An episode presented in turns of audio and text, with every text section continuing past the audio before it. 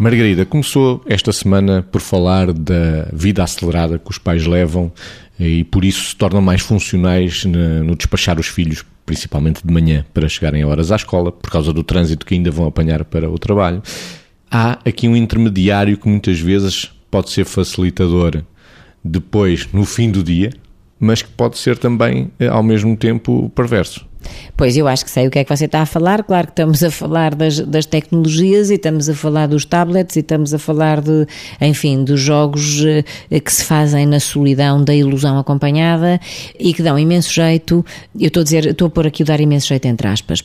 Isto tem consequências. Ou seja, se uma criança chega à casa e tem quem brinque com ela, quem faça os primeiro quem faça os trabalhos, no, enfim, no caso já estar em idade escolar, quem faça os trabalhos, quem uh, ajuda aos banhos, quem brinque, quem dê o jantar, enfim, e tudo isto é feito num ambiente de família que não tem que fazer outras coisas para além daquilo que é que é suposto ser bem feito e faz parte do crescimento da pessoa, tudo corre como é natural. Aliás, esta ideia do brincar por brincar, correr por correr e para correr, portanto, fazer atividades variadas, faz com que as próprias crianças adquiram uma destreza e um saber estar no mundo e na vida muito mais adaptado até a surpresas e a, e a novos momentos e, e, que no fundo tenham mais coragem para se abrir para o mundo. Agora vejamos, imagina uma criança, ou como isto acontece tantas vezes, que chega à casa, os pais ainda têm que fazer uma série de coisas, não têm quem os ajude.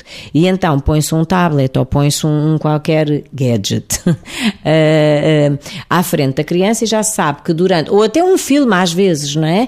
Põe-se à sua frente e já sabe que enquanto estiver focada naquilo não faz mais nada. Pois não faz mais nada, mas também não aprende a fazer nada, também não se autonomiza para resolver coisíssima nenhuma e, portanto, vive fora da relação com tudo o que lhe é entregue de bandeja para que o tempo se gaste rápido e, entretanto, ao mesmo tempo, sem a criança, se possam estar a fazer as outras coisas todas que são precisas. Eu acho que esta, este ser preciso nunca pode ser trocado por aquilo que de facto faz bem. A funcionalidade não dispensa a afetividade, o convívio, a autonomia, a destreza motora, a brincadeira. As tecnologias sim, mas com moderação. Sim, com moderação. Quanto aos tablets, mesmo as tablets também têm que ser com moderação. Mesmo a partilha de um quadradinho de chocolate em família é interessante, não pode ser só tablets, mas também tablets. Eu acho que esta conjugação é, é importante ter em conta que dá jeito a moderação em, ambas as coisas. O mas... problema é que os tablets não derretem nas mãos. O problema é que, de facto, não, aquilo é, é, eternizam-se, não é? E esse é um risco porque se eternizam muitas vezes e de uma forma que facilita o isolamento ou que pode facilitar o isolamento e a não comunicação entre uns e outros. A comunicação comunicação virtual sim, a comunicação real não. E nesse sentido, podemos amputar as crianças no seu processo de desenvolvimento à tal variável fundamental que temos sempre falado, que é o, o que é que se aprende com a comunicação não verbal.